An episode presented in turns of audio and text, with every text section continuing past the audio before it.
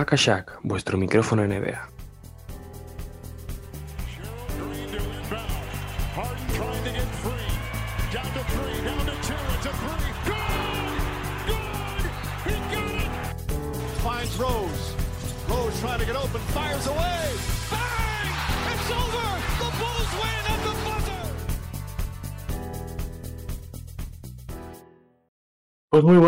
Y bienvenidos a un nuevo episodio semanal de Hackashack y como pudisteis ver en el título, eh, gran parte del episodio girará en torno a la posible marcha de Lillard a, Portland, ah bueno, de Portland, perdón, y vamos a ver qué sensaciones tenéis antes de empezar vosotros.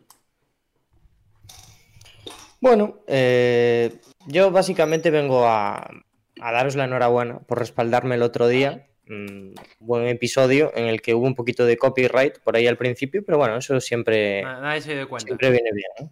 Nadie se dio cuenta. Eh, el caso, que, que estamos aquí ya para hablar de más NBA y parece ser que, como dijo Diego, el tema de Lillard va a copar el episodio de hoy.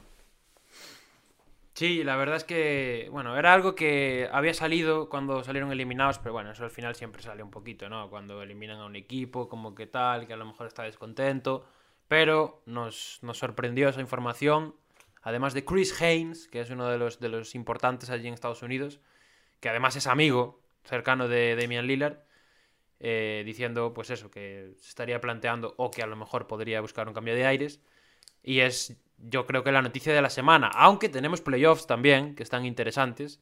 Y también hay que comentarlos. Pero, pero yo creo que sí, que es una noticia que no esperábamos. O que, bueno, por la lealtad que tenía Lilar a, a los Blazers. Y, y que veremos cómo, cómo, evoluciona. Bueno, pues eh, podemos empezar como siempre con las series, a analizar un poquito lo que pasó del viernes, que fue el último día que hicimos directo hasta hoy, si queréis. Vale, sí. perfecto. Pues vamos a ir colocando esto por aquí. Y metemos sección de las series.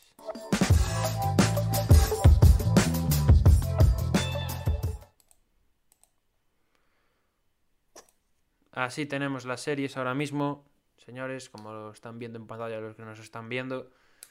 Los Clippers que ganaron ayer y se ponen 2 a 3. Y los Bucks que ganaron en Atlanta y también están por encima recuperando la ventaja de cancha 1-2. No sé cuál os está pareciendo más entretenida, más jugosa o cuál... ¿Por cuál queréis empezar? Vaya. Mm, yo creo. Eh, esto ya no lo llegamos a hablar porque justo cuadró el programa que yo no vine, pero a mí me está dando la sensación de que la serie Clippers Suns a pesar de que los Suns se llegaron a poner 3-1, está siendo una serie mucho más apretada de lo que la gente podía pensar después de la lesión de Kawhi.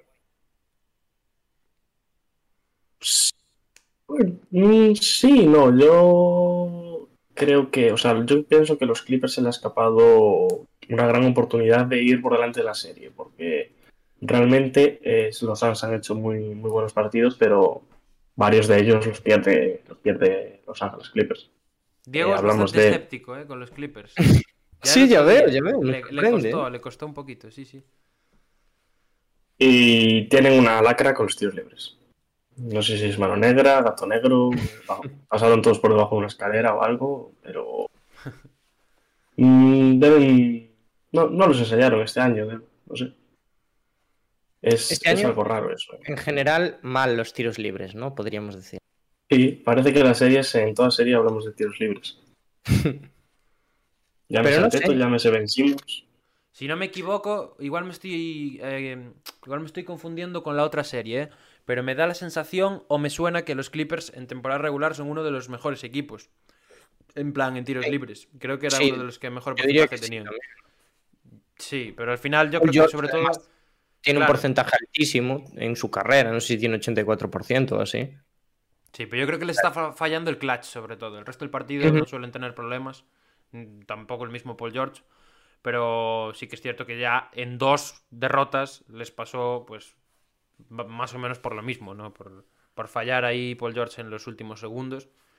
Y de Marcus Cousins, que bueno, falló a propósito, pero quizás falló de, falló de más, ¿no? Uf. Uf. Eh, nada, yo, yo, no sé, ya os digo, mi sensación general es que los Clippers lo están haciendo bastante bien, que se están sacrificando un montón y le han sacado dos partidos a los Suns y creo que si se despistan los Suns, pues la cosa puede acabar mal. Teniendo en cuenta que ahora los Suns ya tienen a todos sus, eh, sus activos eh, disponibles, es verdad que después también tuvieron la baja de Cameron Payne y tal, pero bueno, eh, sabiendo que la estrella de los Clippers falta, a mí me parece que, están plantando mucha cara los Clippers. Y con un Paul George excepcional. Sí, que era lo que, no sé, en todos los playoffs ha demostrado, ¿no? Que era lo que se le pedía. Yo, a mí me están gustando mucho los Clippers también, ¿eh? Creo que son un equipo eso. Gracias, Pablo. Yo, yo, soy, yo estoy en el barco de los, de los Clippers un poco. Creo que además ahora, pues bueno, ya están acostumbrados a, estas situaciones. En, los playoffs de este año les ha pasado dos veces y ya sabemos el historial de Chris Paul, sobre todo en el otro lado, que ahora se le pueden aparecer los fantasmas. Eh, es un partido fuera de casa y, a la mínima que te descuides un poco te vienes a casa para un séptimo y ya sabemos lo que es un séptimo. en un séptimo no se puede permitir nada porque te vas fuera. Entonces, me parece que ayer era la oportunidad ideal para, para los Phoenix Suns, igual que también fue el tercer partido, que ya se lo dije a Diego el viernes, y, y no lo supieron aprovechar.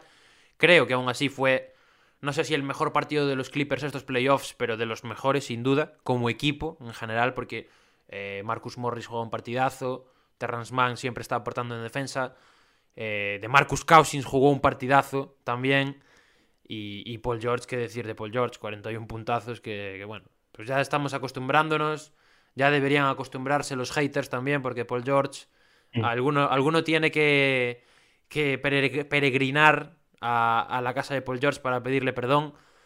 Y, yo creo que, es, que los Clippers pues están haciendo un esfuerzo eh, titánico y creo que aún, tienen opciones. Yo no los descartaría ni mucho menos. Creo que los Suns son favoritos y deberían pasar, pero esa inexperiencia y esos fantasmas que digo les pueden pasar factura. Pero bueno, yo espero que, que esto va a ser el final de temporada para los Clippers. Creo que los Suns deberían pasar. Pero bueno, ya lo digo, no, que no se descuiden que no tengan un, desliz por ahí. Pablo, eh, hablando de peregrinar, no sé si te acuerdas que yo en mi equipo para los playoffs de Vivenger metí a Chris Paul y a Paul George y me dijiste, no, no puede ser, ese equipo son todos unos pechos fríos y tal. Es verdad, sí, ¿eh? No, me da miedo entrar... Uy, mira, me da la, la tos y todo, ¿eh? Eh, me da miedo entrar al, al Vivenger, tío. Es que yo. a mí creo que me echaron de la liga por inactividad, así que. Ah, entonces, entonces a mí también, probablemente. Nada, pues entonces. sí, era, era simbólico, nada más. Era un zasca simbólico, sí.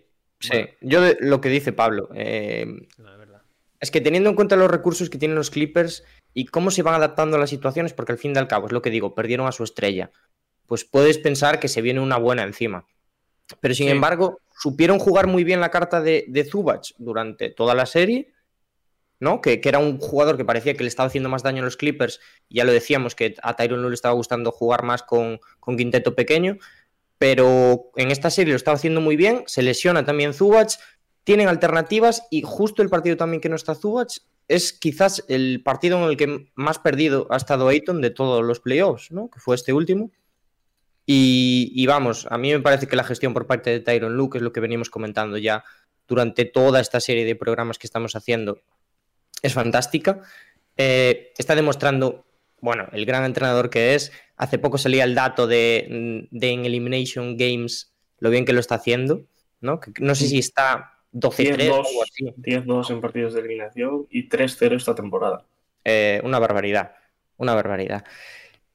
Y es eso, eh, Paul George ha asumido las cartas que tienen los Clippers.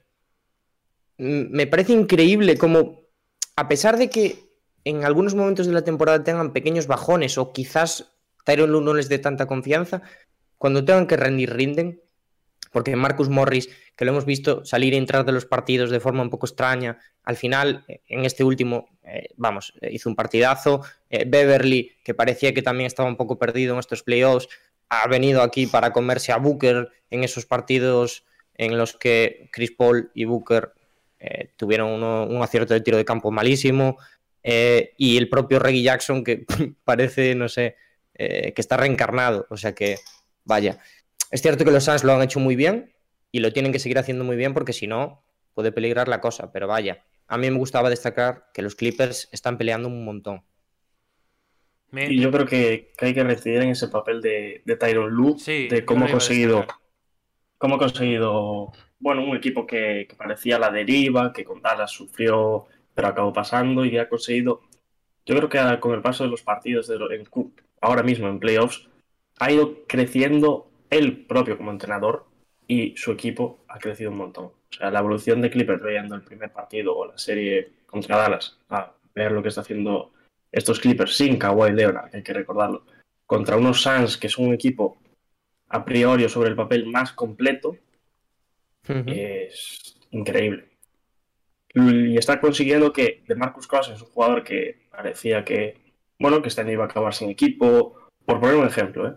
O que no estaba dando un nivel, bueno, que lleva ya unos años sin dar un nivel, haciendo que de Marcus ayer, eh, yo no vi el partido, pero hay gente que dice que ha hecho un gran, uno de sus mejores partidos de la temporada y fue una de las piezas clave en la victoria de, de los Clippers frente a Sans ayer en el 2-3.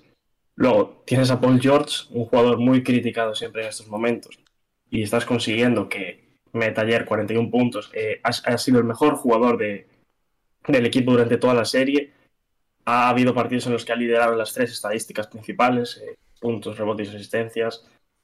No se le puede poner ninguna pega a Paul George, a pesar de, bueno, el vídeo ese que corrió de cuando tiró los tiros libres y, esas situaciones. Eh, es una pega importante ese, Pero bueno. Sí, pero... tienes a Reggie Jackson, que salía de Detroit prácticamente como un jugador que le iba a costar encontrar equipo y ya está siendo un jugador que cuando pida renovar su contrato, que no sé cuándo es, no sé si este verano, si es el que viene, cuando sea, eh, se puede llevar dinero porque está haciendo unos pliegos muy buenos y es, en fin y al cabo estás haciendo un equipo, que es lo que yo creo que le faltaba a Clippers durante temporada regular y durante inicio de playoffs y justo, justo ha coincidido con la baja de Kawhi León. Yo os, quería preguntar, me, gusta mucho el, tema de Lu, o sea, hablar de, de Tyron Lu, ya se le, bueno, se le ha criticado siempre por ser mal entrenador. Yo la verdad es que, bueno, es un tío que se le da muy bien gestionar en estos momentos, pero yo tengo mis dudas aún de que sea un, a decirlo, que tenga grandes conocimientos. Pero a mí, es que a mí cada vez me cuadra más la comparación de, de Zidane, tío. Es que me, me parece calcado, sinceramente. Bueno, Sí, a ver, veo por dónde la tiras, ¿eh? pero quizás a mí, no sé, igual te diría alguien más intervencionista, ¿eh? Porque sí que es verdad que le gusta meter mucho la mano en el equipo y, cambia un montón de cosas. Hmm. No sé, pero sí que entiendo, entiendo por, de, por dónde vas. En ¿eh? generales, sí. Con el tema de que en el momento del caos siempre llega lejos y que, bueno, y que se le, se le considera como eso, como un entrenador mediocre a nivel táctico y a nivel de... Es que yo creo que realmente a Taylor Lu le hizo muchísimo daño ser entrenador de LeBron siendo sí. sí. Lu es un, buen entrenador, pues malo como se le pintó en aquel momento y como se le seguía pintando hasta ahora.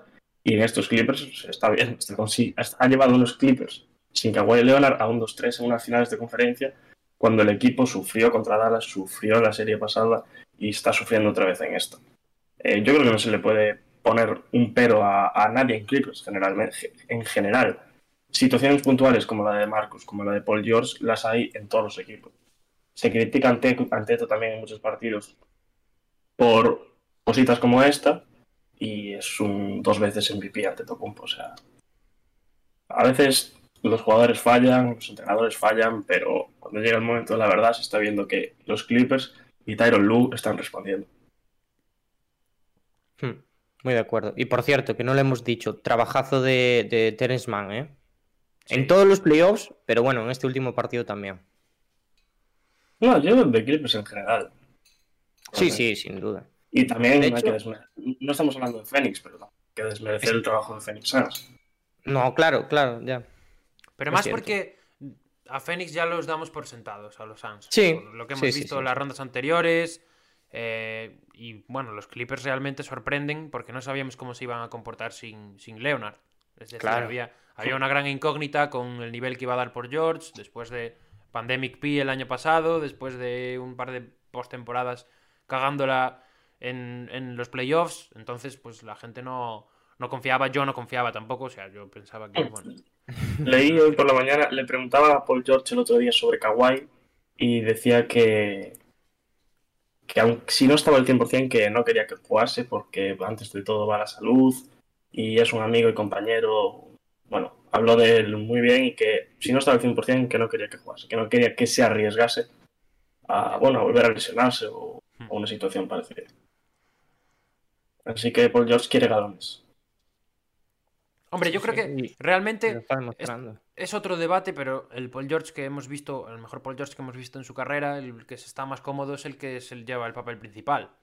En Indiana fue así, en Oklahoma, con ciertos eh, asteriscos, también fue él, cuando vieron que, bueno, cuando vieron que, que estaba, que si le das el balón te va a generar lo que te va a generar, fue eh, candidato top 3 al MVP y al, y al Defensive Player of the Year. O sea que yo creo que es una buena segunda espada Paul George, pero igual se relaja demasiado cuando no le das esa responsabilidad, ¿no? Yo no en la entrevista acuerdo se refirió, se refirió a eso, a que él como jugador principal en cancha eh, se siente mucho mejor. Ya. Lo dijo Se con otras siente- palabras y tal, pero que se siente mejor teniendo la responsabilidad. Se siente más cómodo, pero yo creo que también. Es que, a ver, al fin y al cabo, luce mucho más. Porque Claro, las características de Paul George son muchísimas y es un jugador que es súper completo y, y tiene unas aptitudes también que a veces no son las de destacar por encima del conjunto, sino que, que al final pues ayudar. Es un jugador que, que- que, sobre todo en defensa rinde un montón y es lo que venimos diciendo. Bueno, pues durante yo creo que Pablo y yo y bueno y Diego también defendemos bastante a este tipo de jugadores que quizás se sacrifican un poco más por el conjunto y yo creo que Paul George eh, bueno lo ha hecho durante, durante estos años aunque es verdad que ha tenido sus bajones como en estas propias series que también los ha tenido pero me parece que, que, claro, al fin y al cabo, estar en esa posición de jugador estrella del equipo le favorece mucho porque también tiene esas características de ser un jugador explosivo, eh, que tiene una anotación muy vistosa también, ¿no? Unos movimientos eh, muy llamativos. Entonces, pues eso. Pero vaya, que a mí Paul George me parece un jugador fantástico, sea primera espada o segunda. Quizás eso nos abre también otra vía de debate, que es la poca capacidad o que le cueste más adaptarse a ser secundario. No sé si lo veis igual, yo creo que sobre todo el aspecto defensivo de Paul George agradece incluso ser secundario, porque le permite pues brillar con más claridad en ese aspecto, pero a lo mejor en ataque eh, pues le supone como una relajación extra, ¿no? El hecho de Sí, claro. no estar en la tensión de Le ser quita la- presión. Claro, le quita Claro, presión y luego metes un canto Y al tiros. tablero, ¿sabes? y tiros. Entonces, es bien y mal a la vez, porque los Clippers, buena parte de su, de su oposición por el título va a depender de, de cómo estén Kawhi y Paul George. Vamos a ver qué pasa en verano. Parece que Kawhi renovará, es lo normal. Y, y si sigue junta esta pareja, a mí me parece que, que bueno, que puede que puede mejorar en ese aspecto más que recalcar, pues eso, que es un buen jugador cuando juega como primera espada. Sí, sí, sí, sí. Y nada, en el lado de Suns, pues oye, es lo que decía, un poquito que han conseguido sacar a Ayton de su zona cómoda y que le han hecho un montón de daño y por ahí es donde tienen que empezar los Clippers a trabajarse a los Suns, porque realmente la pieza de Ayton está siendo fundamental en estos playoffs. Quizás entre los tres jugadores ha sido el más regular de todos. Sí, y me, me dio la sensación incluso en el partido, me dio la sensación un poco en el partido en el último de que no le buscaban del todo. O que, o que le buscaban menos. En los dos primeros partidos sí que fue más, bueno, una intención, ¿no? Como una, una vía clara de buscar hacer daño con Ayton por dentro, mucho bloqueo de continuación. Eh, él también se genera muchísimo en el rebote ofensivo, porque es un tío que en el rebote ofensivo va genial. Pero me dio la sensación de que, bueno, primero no estuvo muy, bueno, muy afortunado, porque eso al final también el rebote ofensivo es cuestión de que te caigan o no. Como que también al mismo tiempo creo que le buscaron menos que las otras veces. Pero bueno, sí que, o sea, comparto totalmente de que Ayton para mí es el ancla de los Suns, está siendo la, el jugador clave de esta serie, sobre todo también porque, también lo comentaremos ahora cuando acabemos de hablar de Ayton, Booker y Chris Paul están flojeando un poco, a lo mejor, en, porcentaje sobre todo. Va por partidos, ¿no? Un poquito. Claro, claro. Y, Chris Paul en general. Chris Paul desde que ha vuelto. Sí, Chris Paul sí que ha estado mal en el tiro. Sí, del tema protocolos le ha costado bastante. Pero, pero Ayton sí que está siendo la clave. Sobre todo ahora sin, sin Zubac tiene que recuperar el protagonismo que tuvo en los tres primeros y, tiene que ser la, pieza clave de estos Suns para, cerrar la serie cuanto antes. Yo comparto, comparto totalmente. Y respecto a lo de Dani, que Ayton lo comentábamos el día que está siendo el, más regular y quizás es la pieza que, que necesitan los Suns para acabar con la serie ya hoy, bueno, mañana, perdón. Eh, porque es donde más daño le pueden generar a, estos Clippers. Y pensando en el lado contrario, eh, Zubac, que pensábamos que, podía ser la pata coja de estos Clippers, yo creo que no está haciendo una serie tan mala como podíamos imaginar en un principio. No, sé cómo lo veis vosotros. Todo lo contrario, sí, sí. Hmm. Y, bueno, Y, de Marcus, que ya lo sacamos el tema antes, pero eh, es el tema de Tyron Lu al final, que es capaz de hacer que sus jugadores enseñen más sus virtudes que sus defectos, porque De Marcus tiene muchos más defectos que virtudes a día de hoy, las cosas como son, pero lo está sacando en momentos donde Ayton no está en pista, donde puede hacer realmente daño y ahí está luciendo un montón. Un, aspecto clave, sobre todo del, último partido y en relación con lo que hablamos ahora de, de Marcus, fue el, tema de los puntos en la zona. No tengo el dato en la mano. Sí, creo, que, creo que lo sé, ¿eh? Pero los Clippers, rollo, fue un 58. O sea, sí, algo así. Fue una diferencia de 40 puntos o una cosa así.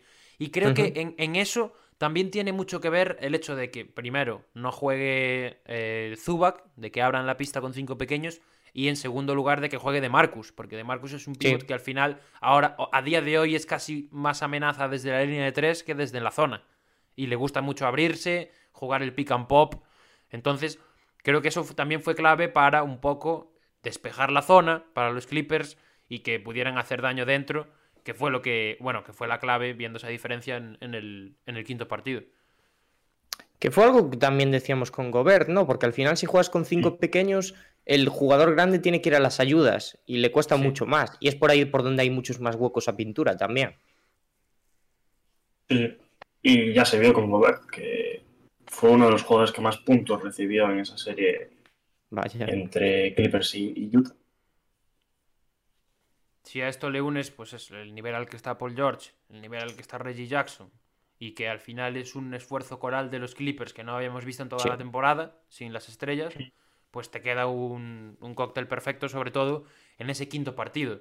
Yo quiero creer sobre todo viendo la labor que ha tenido Monty Williams todo el año, que, lo tendrá en cuenta y que en este sexto partido hará ajustes para, para evitarlo. Yo que sé, quizás jugar con más minutos de Saric o plantear más veces una zona.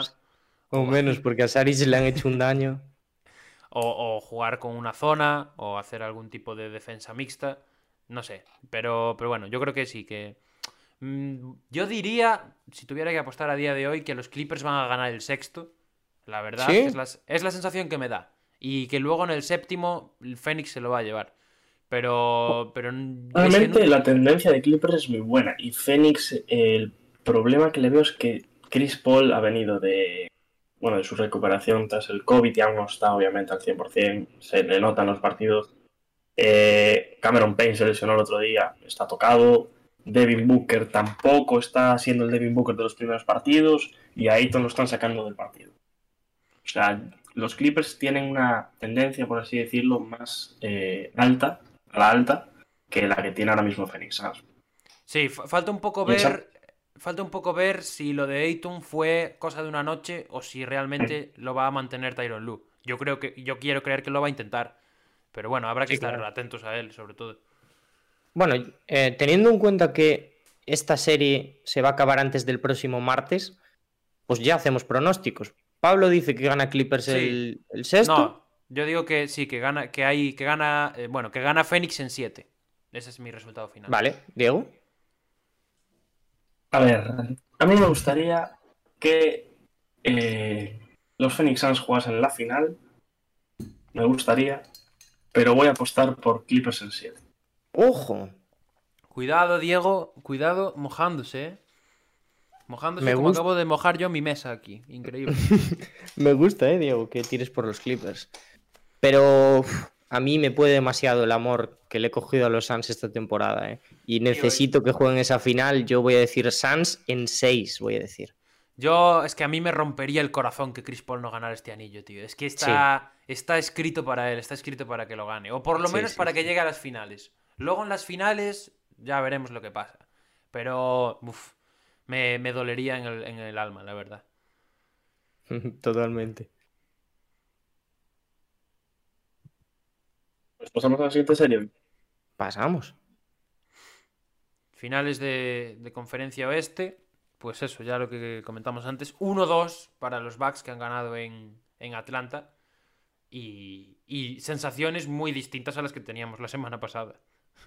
Sí, la semana pasada, es verdad, hablábamos de. Bueno, de si era cosa de un partido. Bueno, fuimos tal. bastante cautos, ¿eh? Fuimos bastante Sí, cautos, todo hay que decirlo. eh, Dijimos, pues, bueno, claro, claro, han ganado los. Hawks, pero cu- calma. Y nos ha dado el tiempo la, razón, yo creo. Eh, el tema de Trey, ¿no? Quizás que es el que ha estado después flojo. Bueno, un poquito más, más tal, pero vamos, eh, pues también hay que tener en cuenta la lesión. Yo no le echaría toda la culpa a Trey, vaya. Eh, Solo faltaría después de todo lo que ha hecho en estos playoffs. Mi parte para los Hawks va a ir por eh, anotadores secundarios, sobre todo ese segundo anotador de los Hawks, que hemos visto que va variando un poquito en función de cómo se encuentren los exteriores, sobre todo Bogdanovich y, y. Pero en este último partido la cosa ha dejado un poquito a deber. Estoy mirando aquí los puntos, a mí ya me parecía, pero el caso es que Galinari, que salió desde el banquillo, fue el segundo máximo anotador de... sí, también, también el segundo.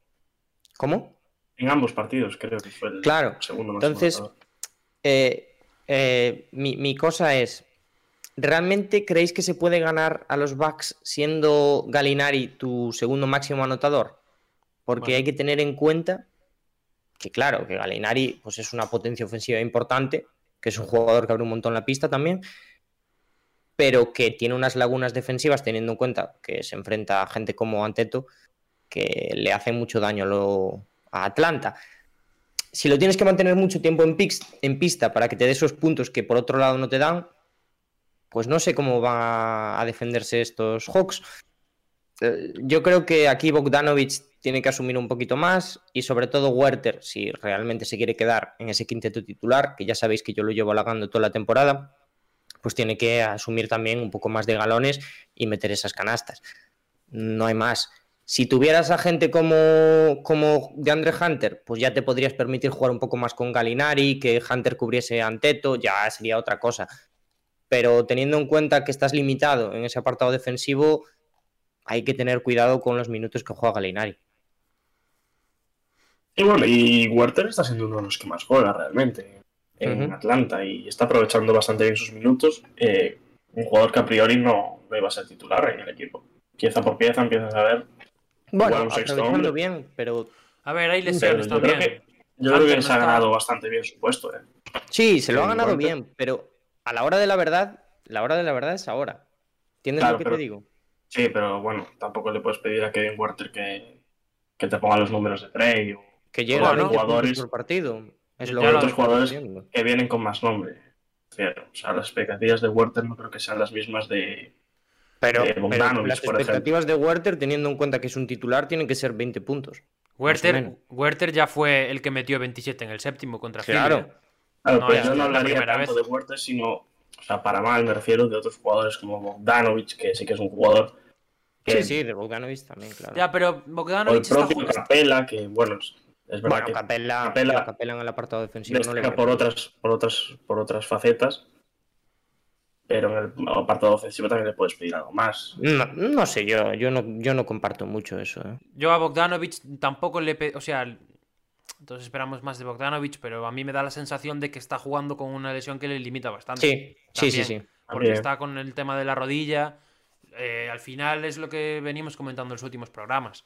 Hay muy poca transparencia ah, con el tema de lesiones para no. Bueno, quizás para no, dar pistas, para no preocupar, no sé.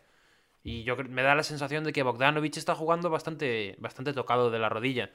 Entonces, sí que le hay que pedir algo más, porque entiendo que si juegas porque se ve capacitado, pero yo creo que ahí sí que Atlanta tiene que encontrar alternativas que a lo mejor hasta ahora no había explorado, como fue el caso pues del séptimo partido de Werther contra Filadelfia, como puede ser que a lo mejor eh, eso, jugar más con Galinari, quién sabe. Y- No, pues, pues mis palos van por otro lado, ¿eh? ¿Tú dices Y- jugar más con Galinari? O sea, es un ejemplo, no, no sé si la solución es jugar más con Galinari. Es decir, Yo creo que les penaliza mucho. El último mejor cuarto, John Collins último cuarto tiene que meter más también, por ejemplo. No sé. eh, el último cuarto del último partido contra Milwaukee, eh, Capella no juega casi nada, o no sé cuánto juega exactamente. Lo juega Galinari y todo. Y es un partido que, vamos, a mí me, me parece un... Pues eso. Es lo es que un digo. que- descalabro, sí. Es, un descalabro porque, porque no puedes tener a Galinari cerrándote el partido porque los puntos te tienen que venir por otro lado.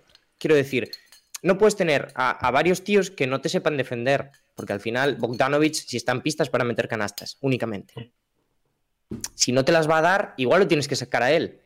¿Tienes lo que te digo? No me parece que sacar a Capela sea una opción factible para cerrar partidos. Bueno, pero realmente Galinari en ese momento del partido venía siendo el segundo anotador. Pero es que por eso digo, es que mi problema es que él sea el segundo anotador. Eso no es problema de él. Tampoco. Sí, no, no, ya sé que no es problema de él, es problema del equipo. Es lo que estoy diciendo, que no puede ser Galinari el segundo anotador porque te limita mucho en el apartado defensivo. ¿Entendéis? Sí, sí, pero a ver, ta- pero tampoco puedes decirle a Galinari que no puede jugar cuando es el segundo anotador del equipo. No, Realmente. hombre, no. Claro, sí, pero sí, sí, a Galinari no, pero el entrenador es el que lo tiene que decir. el- el- no, tú no le puedes decir a Galinari, oye, tío, no, no puede ser el segundo de anotador del equipo", ¿Sabes? ¿Pero, Claro, ¿pero quién dijo eso? Vamos a ver. No, eh, pues te estoy dando la razón. Quiero decir que Galinari, lógicamente, el tiempo que está ahí es lo mismo que decías con Bogdanovic. Está ahí para meter puntos. Y es lo que va a dar, y lo que va a hacer y lo que le va a dar al equipo. Entonces, la, la vía viene, pues, quizás por hacer ese cambio. De, Claro. de- de jugar con, con otro esquema, de buscar otras opciones, de que otros jugadores den un paso adelante en los últimos minutos, que también lo están echando de menos. El otro día lo echaron mucho de menos. Y yo creo que mm, es un tema más de banquillo que de, que de plantilla, porque los Hawks bastante han hecho los Hawks para estar donde están. Sí, claro. Claro. A ver, ahora le estamos exigiendo a los Hawks, pero le estamos No, yo, exigiendo. creo, yo creo que es, es hora también de exigirle un poco a los Hawks. Claro, Pero o sea, le estamos exigiendo a nivel de que, duro, ¿eh? de que básicamente se están enfrentando a otro equipo y estamos pues diciendo cuáles serían nuestros ajustes, lo que creemos que tienen que hacer. Al fin y al cabo, los Hawks han cumplido las expectativas, las han pasado de largo. O sea, no le estamos pidiendo más, le estamos pidiendo, pues eso, que ajusten un par de cosas, básicamente. Sí, sí. También, bueno, puede ser un poco inexperiencia en estos momentos. Sí, sí, sí, tal, desde luego. Pero ya les hemos visto hacer cambios contra los otros dos equipos que se han enfrentado en estos playoffs y les fue bien. Y realmente Milwaukee es todo lo contrario. Sí, Eh, Milwaukee, si no te las mete Anteto, te las mete Middleton. Si no te las mete Middleton, eh, puede ser que un Holiday tenga el día de meterla. Y así sucesivamente. Sea, Bueno, podemos hablar de Middleton ya, por favor. Qué eh, espectáculo. tremendo, ¿eh? El otro día la partido. racha de. Yo la racha de 11 me levanté, me, me- me volví loco aquí, ¿eh? Cuando empezó a enchufar. A ver, yo voy un poco con los Bucks en esta serie, todo hay que decirlo. Pero el otro día, esa, esa racha de, de 11 puntos sin fallo, bueno, fue, fue una cosa de locos. Sí, sí, sí. sí. O sea, lo de Middleton es que ah, parece que nos repetimos un montón, pero cuando nos dan la razón de esta forma, los jugadores es como que sienta tan bien. es así, porque Es total, eh, sí. eh, es el jugador que tiene que cerrar los partidos.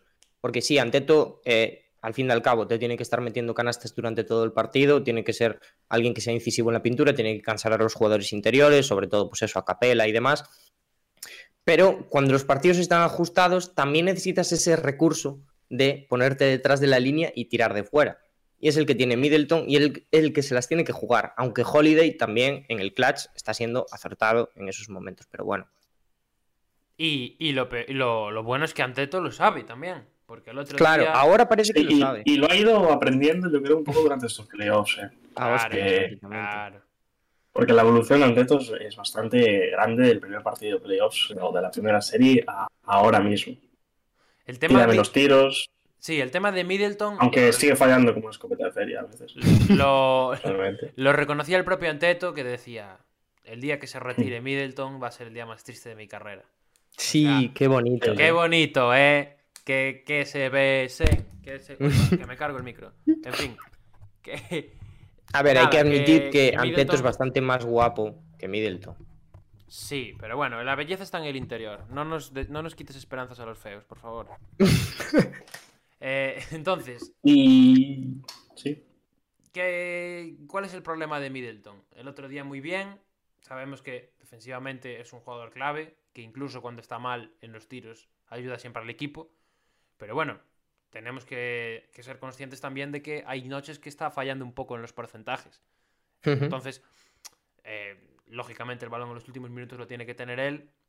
Pero yo creo que también estamos viendo alternativas en, en los backs muy interesantes en ataque.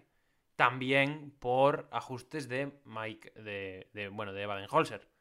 Bobby Portis. Bobby Portis, por ejemplo, muy importante en estos partidos. Eh, lo único que le falta es meterle un puñetazo a alguien, ¿sabes? Romper una mandíbula como le hizo a Mirotic. Por favor, por favor. Pero eh, yo creo que el, el tema de, de Baden-Holzer sí que está siendo importante también. Está siendo importante un tema, yo creo que de madurez también, porque lo comenté con Diego el otro día y lo sigo defendiendo. Los Bucks este año son un equipo que sabe cómo tiene que jugar en esta parte de la temporada. Son un equipo que tiene la mente fría, un equipo que eh, no se deja ir en ningún momento del partido. De hecho, este tercer partido del otro día para mí fue una muestra clarísima, porque los Hawks empiezan muy bien, eh, meten un parcial de, no sé si fue 25 Les iban ganando 10. de, de 15, creo. ¿eh? Sí, creo que fue 25-10 o una cosa así en el primer cuarto. Meten un parcial súper gordo, eh, se vienen arriba, empiezan a hacer gestos a la grada.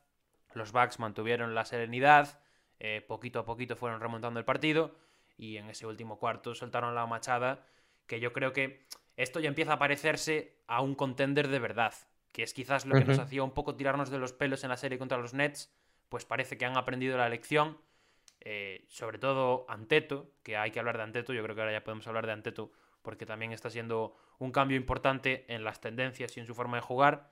Y está siendo muy regular Y, ante todo. claro, y en, y en general de los backs que están entendiendo y se están adaptando a, la- a lo que le pide la serie perfectamente. Y yo quería destacar eh, una cosa, hablando ya del Big Three de, por así llamarlo, de Milwaukee, y es que en su momento se criticó que a, eh, a Chris Middleton se le diera un contrato máximo. Bueno, lo hace, está hace demostrando 15 que lo días, merece. hace 15 días en Twitter era un contrato tóxico Chris Middleton, ¿eh? Bueno, Hace 15 días. a Drew Holiday lo mismo y lo está demostrando.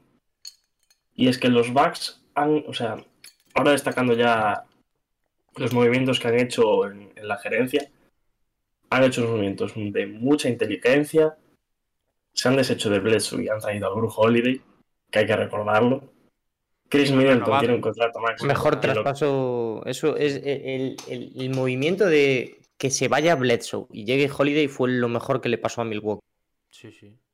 Y por lo que fue. Y lo que venía a decir es que si Milwaukee acaba ganando el anillo, bueno, llegar a las finales ya es un logro.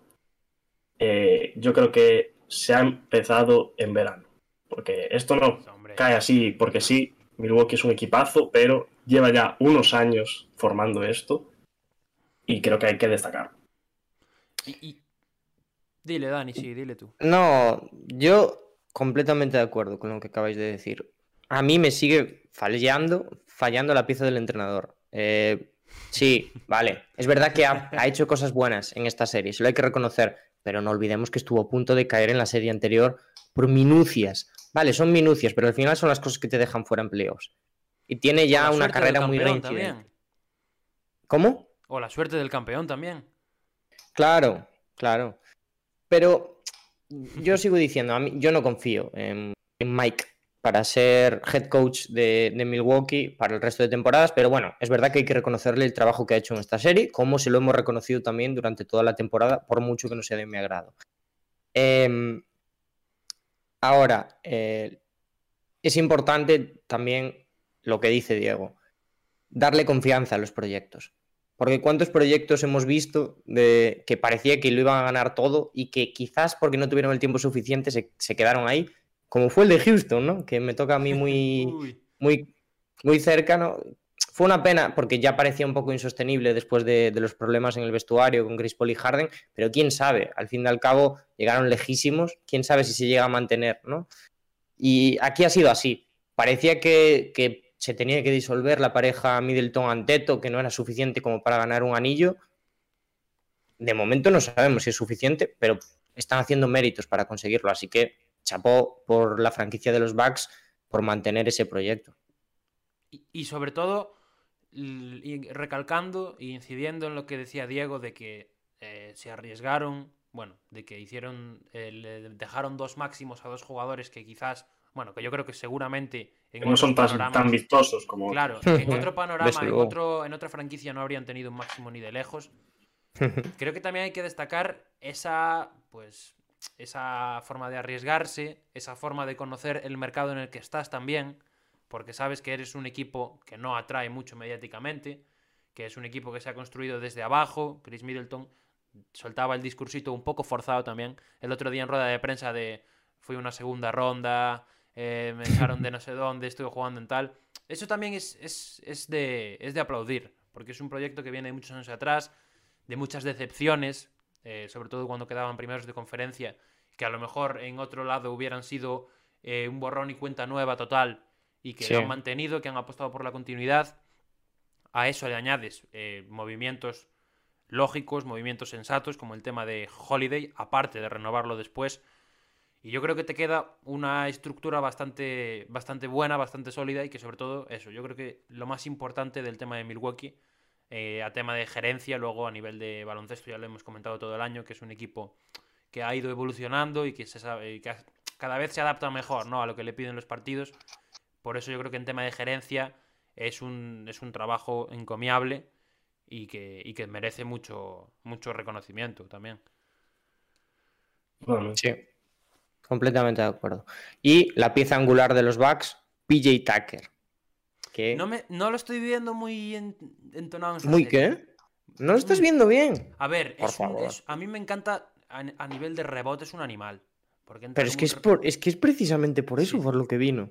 Sí, sí. Eh, ¿cómo, ¿Cómo PJ Tucker, midiendo lo que mide, puede coger todos los rebotes que hay a su alrededor? Sí, sí. Además es gracioso porque hay como un corro de jugadores contrarios en la zona y de repente entra PJ Tucker que parece eh, el demonio de Tasmania dando Sí, vueltas sobre sí mismo.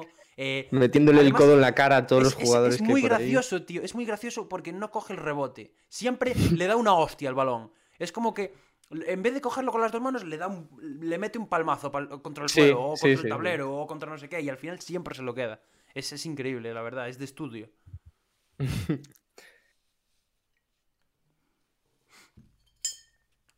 bueno, ¿qué? ¿Minuto de silencio o qué?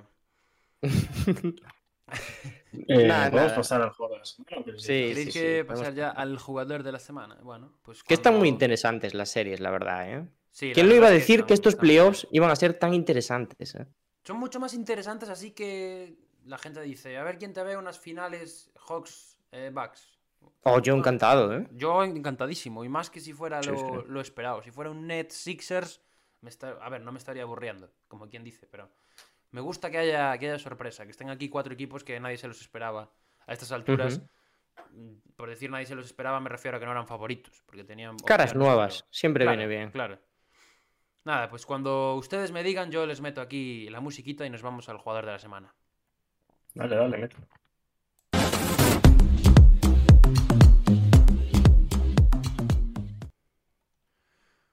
Jugador de la semana, amigos. Como pueden Y por comprobar, primera vez. en Twitch.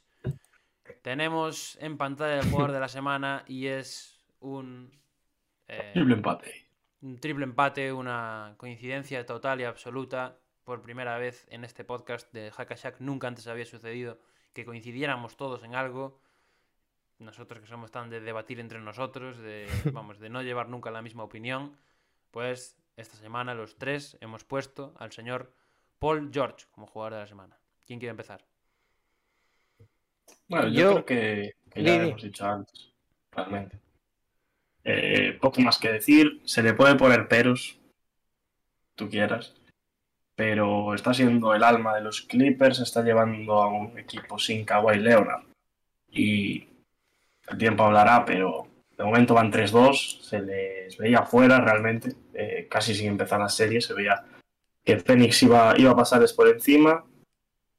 Cuidado con, con Clippers y cuidado con este Paul George, que está a un nivel de Playoff P, no Playoff MVP. Oh, Bueno, bueno, Qué eso se lo traía preparado, seguro, ¿eh? qué bonito. No, ¿eh? no, realmente no. Ya, ya, ya. Falsa humildad. Eh, yo solo voy a decir que, a pesar de todos los elogios que le hemos echado a, a Paul George, esta semana, para mí, ha habido falta de candidatos por regularidad. Ha habido Sí, partidazos Total, total. total. de Sí. todos, pero ha habido falta de regularidad único Anteto, que podría haber estado aquí, pero quizás estamos un poco aburridos ya de hablar de la regularidad de Anteto. Aún así, semanón de Paul George. Bueno, yo me he quedado con ganas de meter a Lillard un poco también, ¿eh? No se lo voy a negar, la verdad.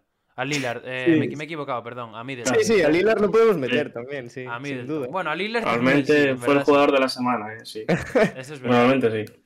Eh, habría estado gracioso, tío, ahora que lo pienso, meter aquí a Pues Lillard. yo, yo Eh, tenía ganas de meter a otro, ¿eh? Cero puntos, cero rebotes, una solicitud de traspaso. O a Caruso, podríamos haber metido a Caruso también. Eh. cinco porros, cuatro eh, de- detenciones. Nah, increíble. ¿A quién? Pues yo sí, quería meter. Eh, mm, ayer- el partido de ayer falló bastante, por eso no lo metí. A Group Holiday. Ojo, eh. Interesante. Vale. Yo he, pe- he pensado en. Ayton también, yo. Ay- Ayton era también. buena, era buena elección, tío, pero también me falló un poco el partido del, del otro día. Eh, nada, yo añadir a lo de Diego, pues bastante poquito más, la verdad. Mm, hay el asterisco grande, y insisto, es una pega grande porque no podemos esconderla. Con el tema de los tiros libres, puede ser que ahora mismo fueran eh, con dos victorias más, ganando la serie ya, los Clippers. Si no fuera por esos Hmm. tiros libres, quién sabe. Pero, pero en general la semana de Paul George es de líder, es de jugador estrella total de, de la liga y, y jugador que ha estado a nivel MVP, que lo vuelve a estar ahora y que va a seguir jugando a esta altura, a esta excelencia hasta que, hasta que se acabe la temporada de los Clippers. Así que, bueno, yo creo que, que ya le hemos gastado mucho el nombre por hoy. Merecido, yo creo. Sí. Bueno, pues si ya no tenemos nada más que decir del jugador de la semana, siempre es nuestro siempre es nuestro nuestro interludio, ¿no? Nuestra sección pequeñita y Hmm. por el medio el jugador de la semana.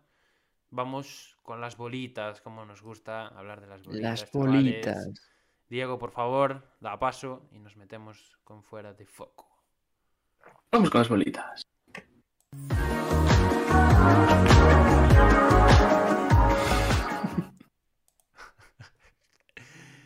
Entramos en fuera de foco, las bolitas están en pantalla ya mismo. Esta semana tenemos cuatro bolitas y, y justitas, hay que decirlo. Pero, pero hay un tema sobre todo que es lo que va a copar esta sección, yo creo, ¿no, chavales? Sin duda. Pues si quiere el principal afectado empezarlo a comentar, eh, estaríamos encantados, la verdad. Diego, si, si te afecta mucho, podemos pasar, ¿eh? Sí, voy a, voy a llorar, voy a llorar. Realmente me lo tomo a coña, ¿eh? Pero dale tiempo. Sí, pero se empieza por eso y se acaba por Sí, tener pero- nada en la franquicia. Claro, sí, pero, pero estamos un tweet de, de Wog de echarnos a llorar aquí todos. ¿no? sí, sí, sí. A ver, ¿por dónde empezamos? Uf. Eh, pues se ha hablado mucho, mucho de Lillard en las últimas horas, en los últimos días. porque se ha bueno, reportado que podría pedir el traspaso, podría llegar a salir de Blazers, una cosa que se habló eh, cuando los Blazers quedaron eliminados eh, en playoffs en su momento, hace, bueno, menos de un mes realmente. Y ahora ha volvido a coger bastante peso eso, sobre todo a raíz de, de la controversia, de todo lo que ha sucedido, porque en Portland estos días no ha sido solo Lila, porque también ha llegado bueno, la contratación de, de Chansey como entrenador en jefe de, del equipo, que ha firmado por cinco años con una opción en el quinto, pero el problema no es ese. El problema es que, eh, bueno, Lillard dio dos nombres para suplir a Terry Stotts.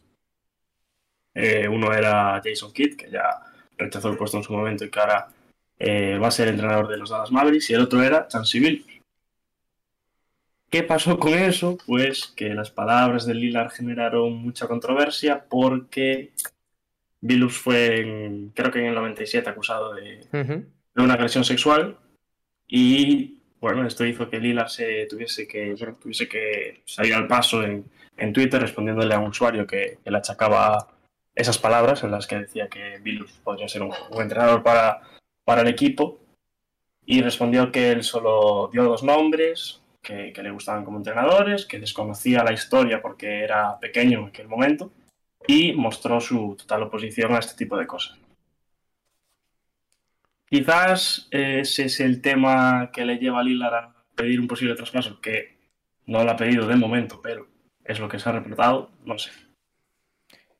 Eh, bueno, los dos estaban implicados en temas de esos, ¿no? También Jason Kidd.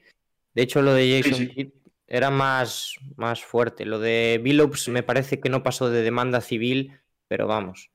Eh, mismo tema.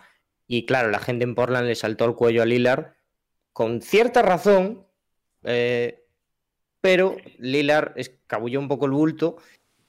Y yo creo que, que, es lo que dices tú, que parece que Lillard está un poco cansado de mmm, el run run de, de Portland y sobre todo de que después de todos estos años la gente se le eche rápido al cuello y que se haya generado todo esto, ¿no? Está un poco cansado del ambiente. Sí, es un poco, creo. un poco la, la, gota que colma el vaso, ¿no? Yo creo sí. que es, es, un cúmulo sí, de... Entre la eliminación, yo creo que está desesperado ya de que el equipo sí, pues, no... En, en... ¿Cuántos años lleva Lillard de carrera? Va a ser 10 ahora, creo, Nueve. ¿no? Mm, Va a ser 10 ahora. 10 años no han. Lo máximo que han conseguido ha sido un sweep en finales de conferencia. Pues. Mmm, entre eso, el tema del, de la búsqueda de entrenador, que ya se le acusó, yo fui uno de ellos, en, de que él ponía el entrenador, de que él era el que decidía quién iba a entrenar. Y ahora con este tema de la agresión sexual de, de cualquiera de los dos, yo creo que Lillard está un poco cansado de, de todo. No sé si al final pedirá el traspaso. Eh, Nurkic, por ejemplo, ya ha dicho que si se va Lillard, él también se va. sí. que, que, bueno, que igual bueno, se va. Se igual se va, Portland, ¿eh? igual se va, aunque no se vaya Lillard, también te digo. Pero bueno. También. Eh, pero el, tema del, el tema de Lillard yo creo que es, es peliagudo. Y, y sobre todo, pues genera una preocupación en Portland que no tenían. Ya tenían suficiente y ahora esto se les echa encima y, y, puede generar también muchas, muchas incógnitas más allá del propio Lillard, independientemente de que, bueno, de que pide el traspaso. Yo creo que lo va a pedir, ¿eh? Me da la sensación de que, sí, sí, sí, de que lo pedirá, porque además de que la información la reporta Chris Haynes, que es amigo de Lillard, íntimo. Yo creo y... que es un ultimátum. Sí. Puede ser también, pero yo a mí es me da... moveros ya o me voy. Me extrañaría que, que no lo pidiera después de filtrar esa información, la verdad. Eh, no sé. Eh, ¿Qué iba a decir? A mí, yo no sé lo que le da la impresión a Diego. ¿eh? Ya me dirá que es el que, el que más afectado se ve por esto. Pero a mí me da la impresión de que lo de Lillard es una excusa. ¿No? Esto de que ha salido, de que ahora se le echarán al cuello y tal por el tema de entrenador, me parece un poco. Sí, vale, es la gota que colma el vaso, pero ya que pasó esto tal, voy a aprovechar para... ¿No? Sí. A ver, está jugando muy bien sus cartas, realmente. Eh, sí, sí, claro, eso desde luego. El papel de lealtad ya lo tiene. Sí, sí, sí. No se le puede poner ni una pega en ese sentido. Y ahora está jugando el papel de eh, si me voy es porque necesito ganar. Y Portland no me está dando lo que necesito para ganar. Hmm. Y no hay otra. Es eso.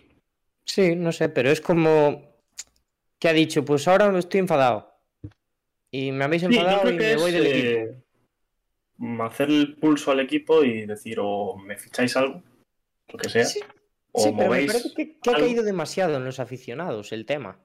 Cuando quizás son los menos culpables de todos.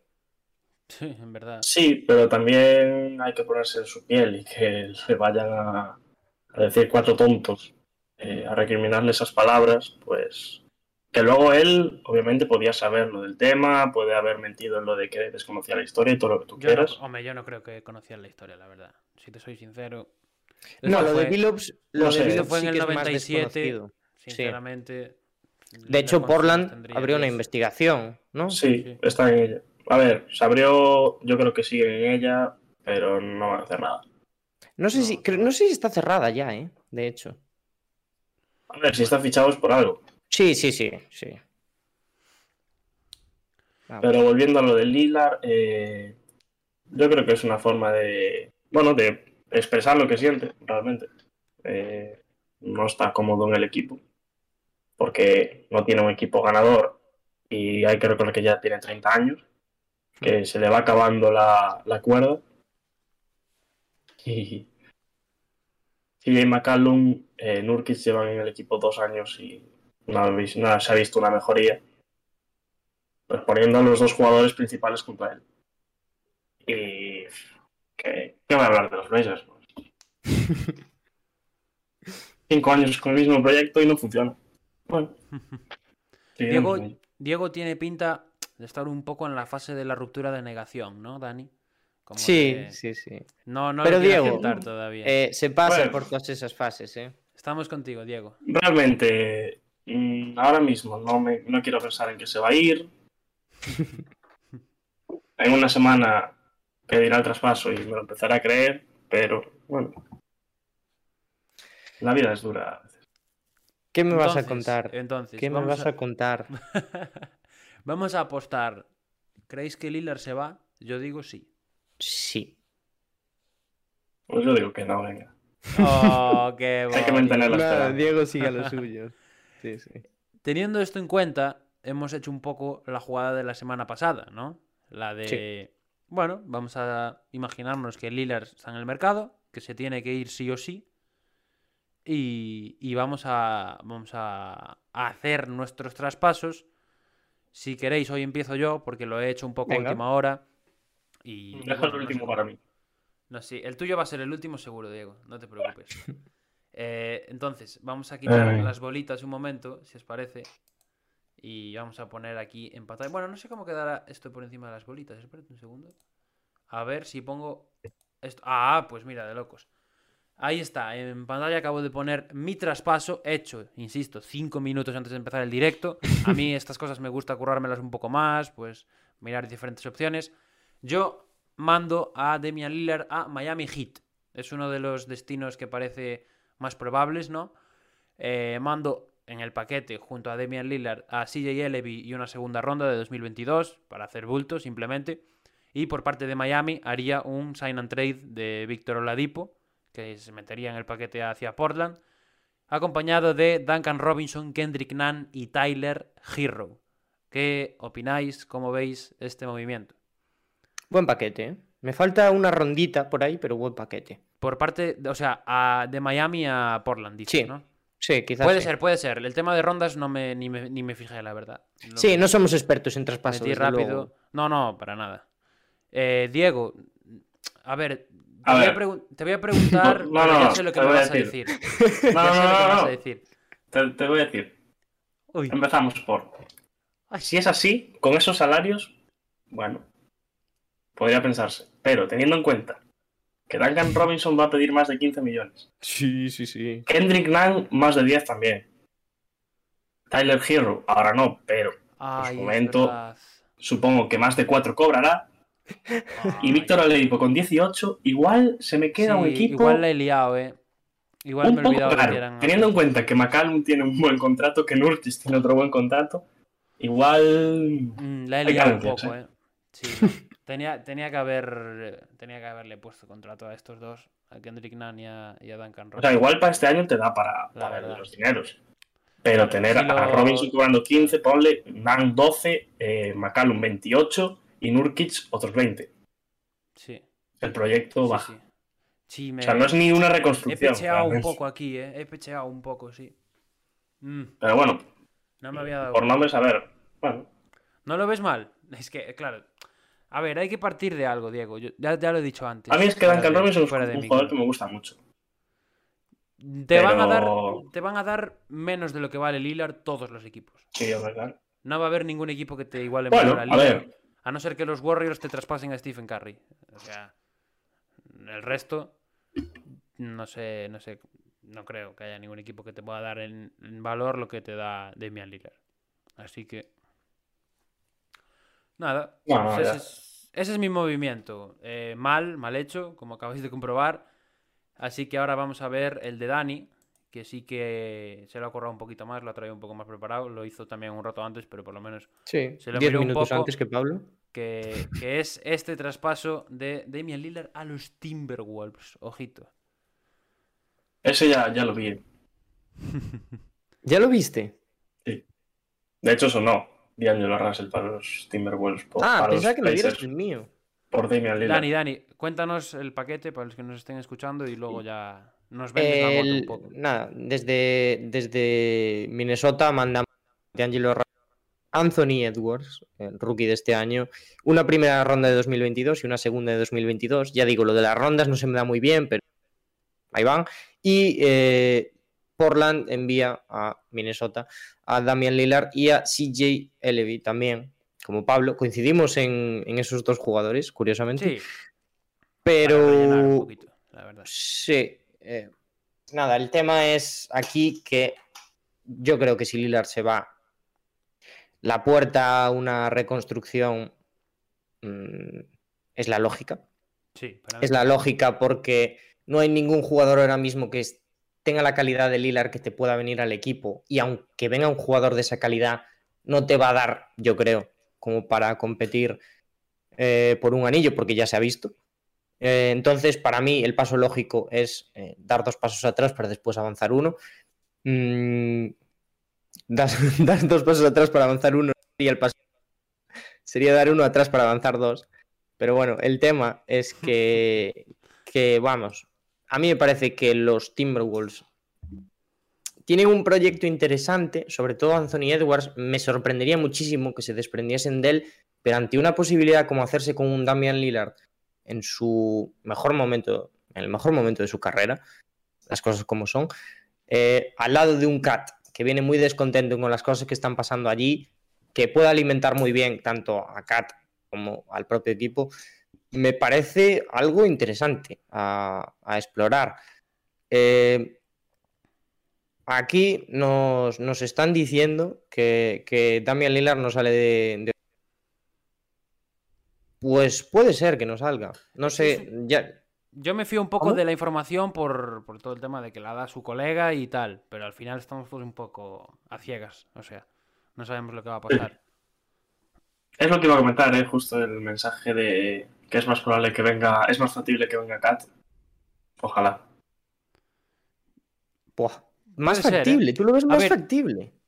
A ver, ahora mismo no, hace dos semanas sí. Ah, claro. Yo, Ahora mismo sí, es verdad que va a pedir la, el, el traspaso, pues. Pero bueno, eh, tu, tu traspaso, a ver, recibiríamos una, un muy buen jugador en Anthony Edwards, Dia- un D'Angelo Russell venido a menos, pero que le quedaría dos años de contrato. Y las rondas. Bueno, Bueno, no está mal, ¿no? sería un- una apuesta por la, por la reconstrucción. Va- vaya, vamos- a mí me- parece que es el mejor escenario posible ¿eh? para Sí, esto. yo creo que también. Yo creo que si se quiere ir Lillard, que insisto, aún no tenemos Sí. versión oficial. Ese es el problema. Que se ir quiera ir o no se quiere ir. Claro. En Nada. el momento, pues. Pues nos falta, nos falta el tuyo, Diego. Vemos tu, tu traspaso. Ponlo, ponlo, ponlo. Lo follow, lo follow. Ahí está. ese es el traspaso de Diego. Ahora mismo está en pantalla. Diego, al igual que Alex de Turis de Massive Ball, que nos lo comentaba, que no, que no sale de. Oregón, Diego se niega a que Lillard se vaya de, de Portland. Genial. Si, una cosa, Diego. Si, Hasta que salga de su boca. Claro, el, el día que tengamos una confirmación oficial, te atreves a. O sea, harías un traspaso. sí. Vale, vale. Pues nos lo guardamos para ese día entonces. Bueno, Diego, estas cosas son así, ¿eh? Yo tampoco lo quería asimilar. experiencia, ¿no? Sí. Insisto, la primera fase de la ruptura es la negación, Diego. Además, es muy curioso, ¿eh? Porque ¿quién nos iba a decir que Harden y Lillard, que son dos jugadores que llevan un montón en sus equipos, iban a pedir el traspaso en el mismo año? Bueno, Harden, sí, Harden el traspaso se hace en enero, creo, ¿no? A principios de enero. Sí, Sí, creo, que sí. creo que sí. Sí. O sea que, no Sí, sé, porque me parece- empieza el 25 de diciembre o el 22. el Sí, 22, sí, sí. Harden a un juego Y jugó 7, 8 partidos. Claro. O Mm. 10. Claro, Así que claro. No sé, muy curioso, sí. Yo, pa- para terminar, para terminar con este tema, quiero plantear un debate que el otro día nos surgió en el grupo de WhatsApp, que estuvimos ahí un rato, y que me parece interesante. No hay Porque- debate. No Porque debate. estos dos no lo creen, pero yo lo creo. De hecho, lo podemos preguntar por Twitter también, porque nos ponga la opinión la gente. Si traspasarían a Damian Lillard por el pick número uno del draft de este año. Es que es de coña, tío. Yo de es verdad, ¿eh? decir, la cosa incluiría algo más, lógicamente. Pero. Ah, pero, pero no puedes decir algo, más. Tú dijiste. más, no digo. no Dijiste el mezclar. 1, ¿eh? O sea, las cosas como son. Dijiste Vale. Lila por el 1. No. Y dijiste. Lillard por. Sadik, ¿no? Por Sadik. Por Sadik más el 1. Vale, por Sadik más el uno, por ejemplo. ¿Lo, lo haríais? Ni de coña. No. No. No. Me pa- bueno, me parece duras declaraciones, ¿eh? Es que Pablo se piensa que, que Kate Cunningham va a ser mejor que Michael Jordan.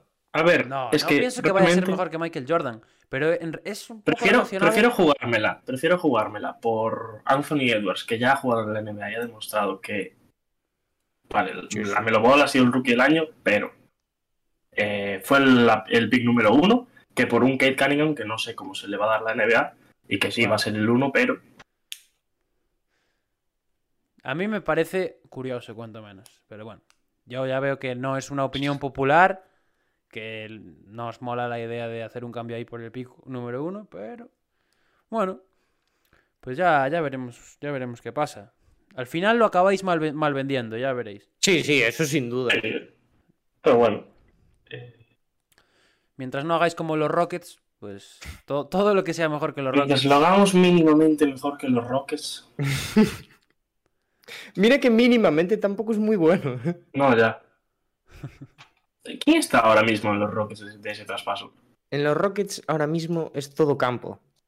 Ahora, ahora mismo el traspaso de, de, de Harden se tradujo en eh, Kelly Olynyk. Oladipo. Kelly Olynyk. Sí. No, no, en Kelly Olynyk, ¿no? Sí. No, en, en, en Oladipo. el- Ya, y Oladipo lo traspasasteis por Kelly Oladipo Olynyk y Avery Bradley. Sí. Pues nada, Sí, sí. en Kelly Olynyk. Eh, mucha risa aquí. Cuando draftemos al segundo mejor jugador del draft, a.k.a. Jalen Sachs, aunque muchos Es pongan por verdad, delante- es verdad. Es verdad, no, hemos, eso. no hemos hablado de la lotería con Dani. Dani no estuvo el otro día. No va a haber tanta risa después de Bueno, eso. A cerramos el tema de. Portland. ¿Queréis decir algo más de Portland? sí. Bueno, podemos hablar de Billups antes, del tema Billups. No sé si tenéis algún tipo de, de re- referencia. Nos dice de Turis por el chat que, que llega cachondo a entrenar a este equipo y se trae a Ben Wallace de asistente defensivo para ganar el anillo. No sé si tenéis alguna referencia de, de, de Billups como entrenador, si tenéis alguna opinión, más allá de que pueda o no ser un depravado sexual. que probablemente sea. Eh, a mí, como fan de Portland, no me hubiese gustado. A ver, teniendo en cuenta que lo pidió Lillard, se medio entiende, pero estando eh, Mike D'Antoni de segunda opción o de tercera y Becky Hammond por ahí, me parece una cagada importante a nivel de proyecto. Otra cosa es que te quieras quedar con tu estrella y tal, y al final parece que pasa todo lo contrario. Pues a mí no me gusta como decisión, la verdad. Yo ya dije en su momento que era el que menos me gustaba. Pero bueno, Mucha Ahora se- apuesta por se le apoyará. coaches nuevos este año, ¿eh? Udoka, Y- cuidado. Mm. Tema de... Mucha apuesta por, por asistentes en general. Sí, sí, sí. Sí. A ver, a ver qué tal. Una Yo, posición bastante que tienen en buena consideración los equipos. yo no, me la- no me mojaría con Billups, la verdad, porque no realmente no tenemos ningún tipo de referencia, como ya digo.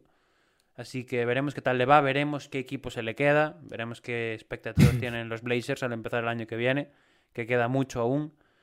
Así que bueno, si queréis comentamos con Dani el tema de la lotería, por favor. Yo quiero saber qué opina Dani de, del número 2 de Houston Rockets, cómo lo vivió, que estuvimos cerquita de, de verlo en directo, y qué piensa, qué piensa. Eh. Em, soplo, soplo porque la que se venía encima era. Vaya. Alegra un poco Mm. la cara, hombre, que parece que te has quedado top 15. Es que, es que sea, no me termino de creer que realmente nos hayamos quedado pick porque veía que se iba a ir fuera. Nah. Porque no me digáis que no era muy esperable que los Rockets hicieran la peor temporada desde hace décadas y, y todo el esfuerzo se quedase sin nada, porque podría haber sido literalmente nada. Todo el no esfuerzo. Era la peor bien, ¿no? situación. ¿eh? Sí, sí, es que realmente, y además, después de venir de lo de Harden, que se te va el mejor jugador, el, quizás el segundo mejor jugador de la historia de los Rockets, probablemente. Probablemente. sí. Eh, se te va por nada, te quedas con un equipo que, siendo sinceros, no te da para aspirar a... Bueno, no te da para aspirar a nada, no te da para reconstruir con el equipo que tenías. Es verdad que tienes alguna pieza interesante, pero no te da para empezar una reconstrucción ilusionante. Y te toca una pick 2 en un draft muy bueno que invita al optimismo, la verdad, bastante. Mm, ahora estoy bastante contento. Cuando draftemos a Jalen Sachs, se parta la rodilla en el primer partido de temporada y no vuelva a jugar en la NBA, no me va a hacer tanta gracia. Pero bueno, Y, y Apuestas por Sachs, entonces, yo apuesto Claro. por Sachs. yo es no lo me que te iba a decir. ¿Y qué, qué opinas de los, de los mocks? Porque yo he visto de todo menos sacks. He visto Sí, mucho sí, sí, sí, está Mobley, cayendo mucho, ¿eh? muchísimo Mobley. En plan, digo para Mm. Houston, en el pick de Houston. He visto mucho Sí, sí. Y algún Jalen Green. Pero, pero he visto muy pocos sacks, o por no decir ninguno casi. Eh, lo de Jalen Green me parece muy lógico teniendo un equipo, yo ya lo dije. Al fin y al cabo es un jugador que te encaja muy bien en el roster que tienen los Rockets. Pero es la pregunta que hacemos siempre en, en- los episodios semanales, que ahora ya no traemos, en esa última posesión, y es si puedes escoger en el draft por talento o por fit, ¿qué escoges? Yo no tengo duda. Y más teniendo en cuenta que es una reconstrucción, hay que escoger por talento. Yo, es cierto que al jugador que más cosas le he visto, más partidos le he visto, es Jalen Sachs. Pues Ahí es, es lo que hay. Pero lo que le he visto me ha encantado. Porque sí que tiene, mm, bueno, cualidades fantásticas eh, como jugador, pero tiene algo que lo hace un líder. Yo le veo, sí, yo le veo sobre todo madera de, de líder ahí, de... Sí, sí, bueno, yo le, veo, es un jugador que me parece que tiene experiencia como para rendir en la NBA. Yo no Sí. quiero que, ya digo, yo no quiero que los Rockets eh, vayan a por algo esta temporada. No, ni me interesa que se acerquen a los playoffs. Me da igual. O sea, mi única, mi única intención es coherente. Dani, se te cortó un poco ahí el Se me- micro. ¿Se me cortó en qué momento? Hace dos Eh, antes de coherente. la frase. Nada, eso. frase. Eso, eh, que no, no tengo intención de que lleguen a los playoffs, ni, ni mucho menos. Mi, mi aspiración es, pues eso, construir un proyecto coherente. Y Jalen Sachs me parece un líder. Y creo que es lo que necesita este equipo. Mm, Vale, sí, puedes tener otro jugador ahí por esas posiciones como Kevin Porter, que, bueno, puedes compartir un poco, eh, pues eso, el sitio en el equipo. Y quizás, pues, un Mobley, un Jalen Green, eh, viene mejor pero yo no estoy para, para jugar con posiciones. A mí me gusta mucho. Es cierto, ya digo que es el que más le he visto, pero es que me tiene enamorado. Yo tengo, es cierto que yo tengo, bueno, pues cierta predilección por los jugadores pequeñitos, por los bases y demás, pero, y es el tipo de jugador que me gusta mucho, entonces me quedo con él. Yo lo dije en su momento que era mi, mi jugador favorito de esta nueva cama de draft Jalen Sachs. Sí, es verdad, es verdad. También, también tiraría por él, aunque sí que es verdad que juntar a, a Mobley con Christian Wood sería una decisión muy acertada también. Yo Hmm. creo que, yo creo que van a tirar por ahí, ¿eh? Yo me, a mí me da la sensación de que va a ser lógico y van a escoger a, a Mobley. Y de la decisión de, de Rockets depende también mucho Caps. ¿eh? Sí. Sí, En verdad, Porque esto. Cleveland- bueno, sí, cuando se acerque el draft lo hablaremos más, pero va a haber un efecto dominó interesante desde el primer Hmm. pick mismo este año. Entonces, bueno, yo a mí también me gustó mucho Sachs, lo que vi, aunque bueno, tengo pendiente ver bastante de los otros jugadores y, y quiero al final pues hacerme un poco a la idea, pero yo creo que Sachs se va a quedar más abajo, la verdad. sí, Porque es que ahora a mí me sorprende, ¿eh? No sé si por encaje en los equipos que están tocando arriba, pero mm, me lo esperaba, vamos. Casi segunda opción asegurada. Y teniendo en cuenta el... Pues también. El No sé. Madness, sí. Es que el Madness, cuando fue el Madness, fue cuando más se habló de, de Jalen Muy Sachs. bruto. Y- muy incluso como posible número uno. Había gente preguntando, había, había, yo eh, vi algún post en Instagram o algo así de gente preguntando si podría ser por encima de Cade. Que bueno, son palabras Sí. mayores. Es sobre reaccionar, como pasa muchas veces con la NBA. Pero bueno. A ver, también estaba en, en un equipo perfecto para ello. Estaba en el mejor Sí. equipo de todos. Sí, sí, sí, Claro. sin duda. Era el líder del mejor equipo de todos. Como equipo, sin duda. sí, sí. Al final perdieron, pero. Era eso. Sí, sí. era el mejor jugador del mejor equipo. Para mí, ya digo, no es una decisión difícil de parte de los Rockets. Yo escogería a Sack sin dudarlo un segundo. Entiendo que se escoja también a Mobley. O sea, no me parecería. Me parecería mal, porque ya digo, tengo predilección por Sachs, pero no me parecería una cagada tremenda. Ahora bien, no me gusta que se vaya por Jalen Green. Eh, mm, Bueno, a no- ver, realmente Jalen Green ha jugado en, Sí, sí, sí, sí. en una liga NBA, entre comillas, Ya. Pero que es la G Ya, lo sé, pero me, me da un poco el tufo, respetando mucho las distancias, porque tiene mucha mayor proyección, obviamente, eh, a Obi Topping. Y no me gusta que se empiece a decir eso de. No, no, no me refiero a- tampoco a características y tal, sino a la narrativa que está llevando. Y es como, pero Jalen Green ya ha jugado, eh, pero es que Obi Topping ya tiene tantos años. No me gustan Mm. esas, esas narrativas, ¿eh? Porque Realmente creo que Jalen Green era el número uno al llegar, al- ah, bueno, al, llegar al League. Sí, o sea, ¿tú era el número uno. Antes de empezar este año, creo que era el número uno de, Bueno, la, no sé, del ¿eh? draft, de la lista del draft. ¿Tú crees? Sí, no sé, sí, es que. Cunningham, Cunningham, Eh, la verdad, creo que era el dos. quizás es uno de los números unos más consistentes de los últimos años, ¿eh? También. O de los Bueno. más seguros, incluso. ¿eh? Sí, sí. Aunque bueno, llevamos una racha últimamente Sí. de, de números uno que son bastante cantados, la verdad. Pero Bueno, el del año pasado no tanto. No, no, claro. Bueno, es el del año pasado, pero poco más, la verdad. Sí. Eh, muchos nervios en realidad por la lotería, porque me da la sensación de que van a pasar un montón. No sé si en Houston, espero que tampoco pasen demasiadas en Houston, porque me parece que ahora lo que necesitan es, pues eso, eh, que los jugadores empiecen a sentirse cómodos en un ambiente que no cambie cada dos por tres, pero mm, ya lo vamos a hablar, es que es lo que más ganas tenía quizás de hablar. Eh, no sabía que íbamos a hablar de lo de los Rockets, por eso, lo de los otros traspasos que pueden llegar en el draft, eh, cuidado. Yo creo que Houston va a estar un poco escondido en medio del bombardeo, ¿eh? No creo que Espero que sí. La verdad. O sea, me, me- me parecería un movimiento un tanto extraño porque al final lo más natural es coger a un prospect y... Realmente Houston está en la posición de todas. Sí, Sí. sí, sí. O sea, ojalá estuvieran ahí el uno, claro. Pero dentro de lo que cayó, yo Pero es, creo la- que. es el camino más marcado, porque al final todo lo que no sea escoger a un prospect y iniciar la temporada que viene, pues forjando un poco a esa, a esa plantilla, es forzar el proyecto. Sí, sin duda. Es intentar dar pasos antes de tiempo. Es lo que digo.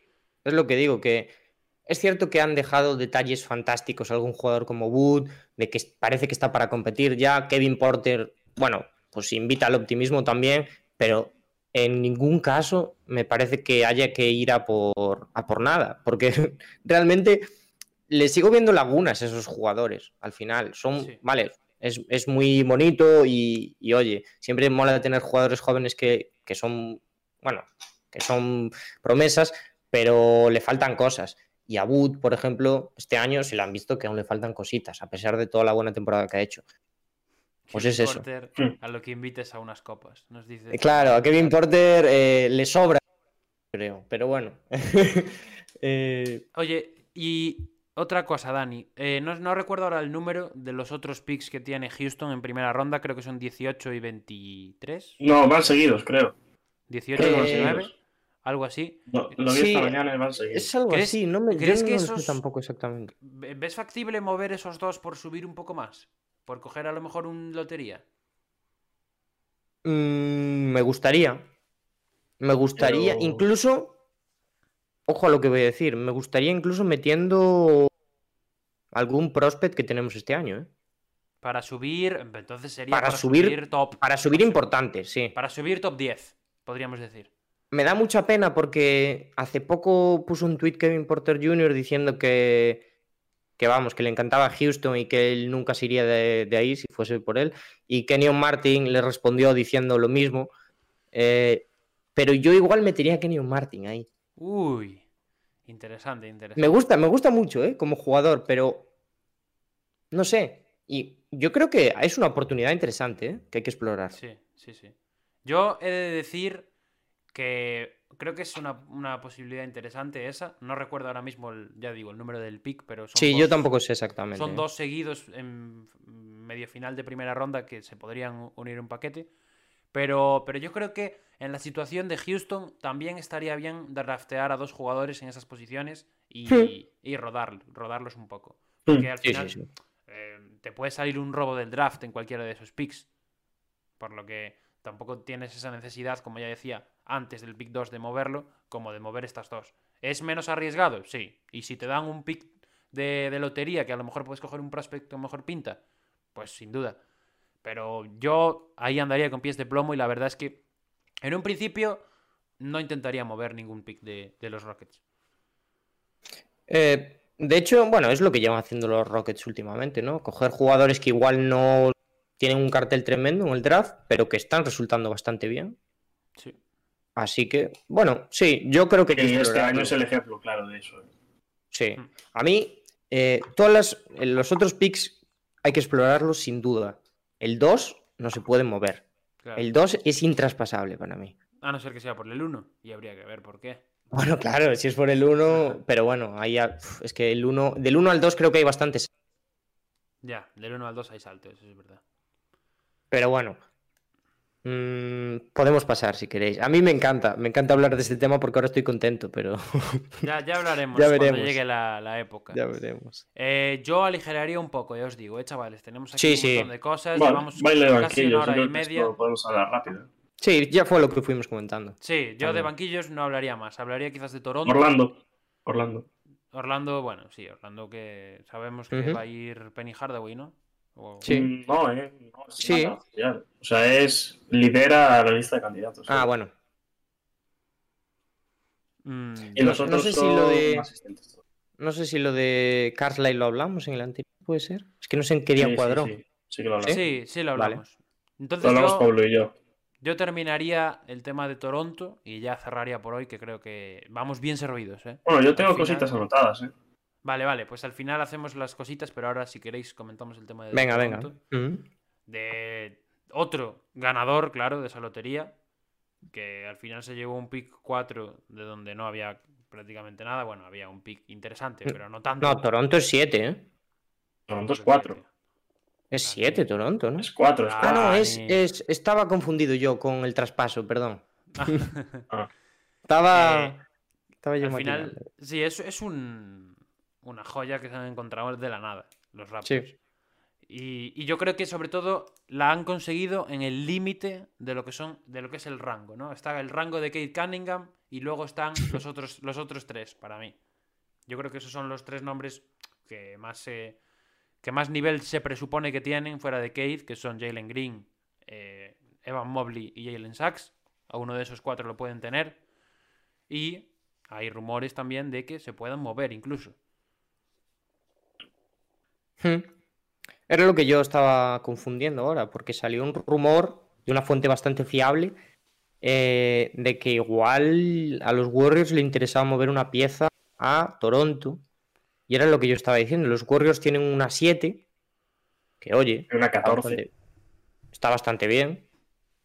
Y se rumoreaba que James Wiseman más eh, El pick el siete. pick 7 por eh, Pascal Siakam. Yo no lo haría, ya lo digo. Si fuera. ¿Tú no lo harías si fueras, Si Si fuera Warriors. si fueras Warriors? Yo es, es que a mí ¿Meterías- Wiseman- a mí Wiseman- ¿Meterías igual algo más por un jugador mejor? Algo más me refiero a eh, Andrew Wiggins. Yo igual metería Wiggins 7 y 14 por, por uf, igual por Siakam y, y otra cosa. yo realmente, si fuese los Warriors, solo iría por un jugador y es por Carl Anthony Towns.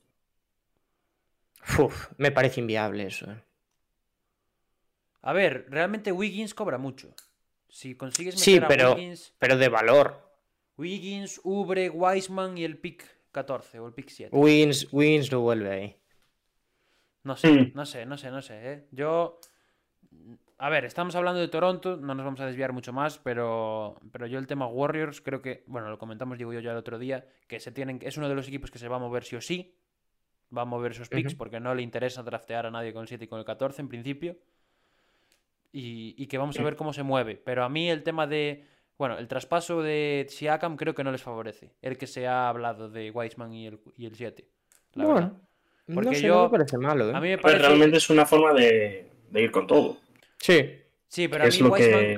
que es lo que tienen que buscar los Warriors, porque se le está acabando el tiro Claro. de Curry. Eh, han salido noticias de que Curry igual se marcha y esas cosas. yo no creo que Ah. tengan que, que confiar en Wiseman. O sea, sí, Wiseman me parece un jugadorazo y demás, este año no lo ha mostrado, pero es que los Warriors, es lo que dice Diego, se les acaba ya.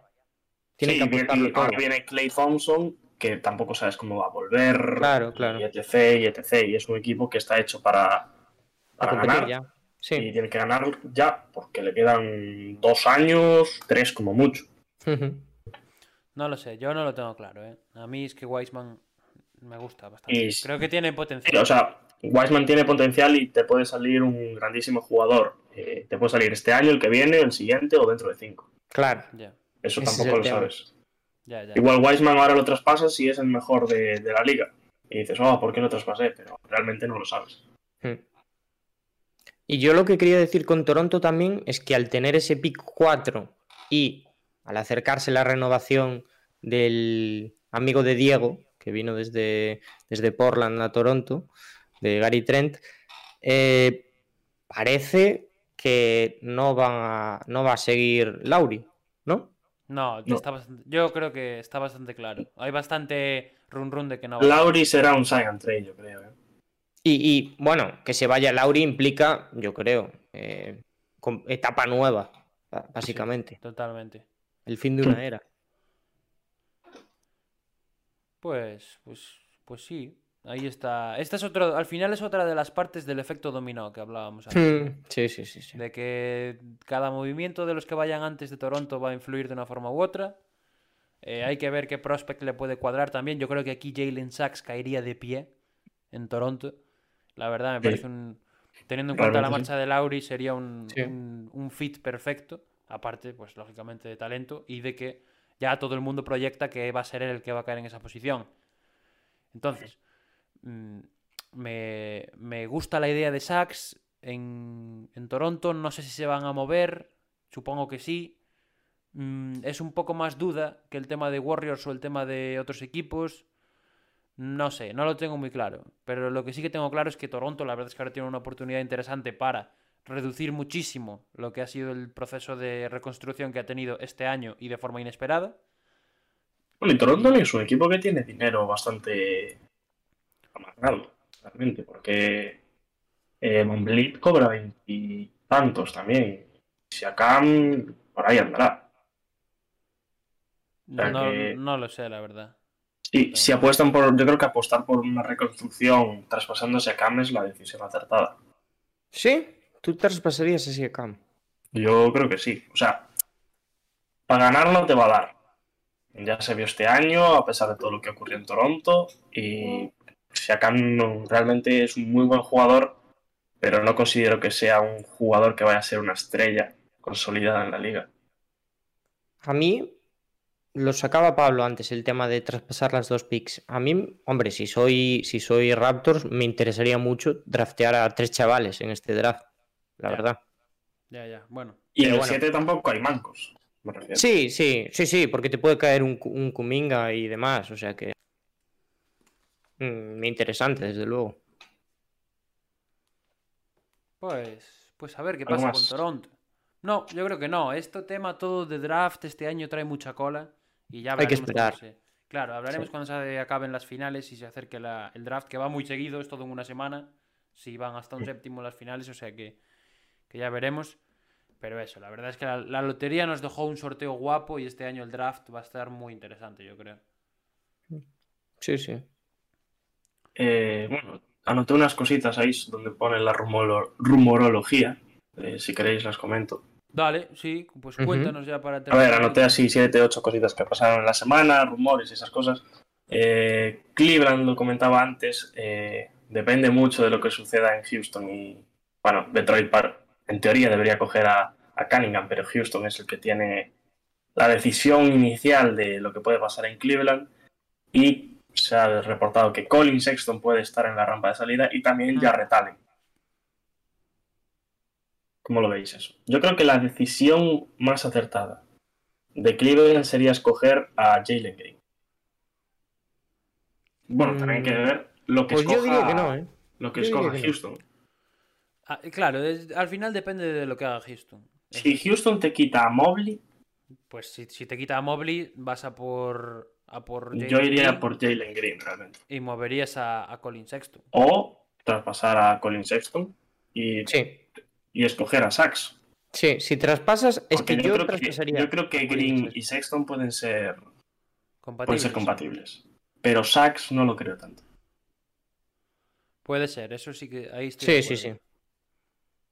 Yo traspasaría a Sexton, ¿eh? Además me parece que tiene buen valor ahora.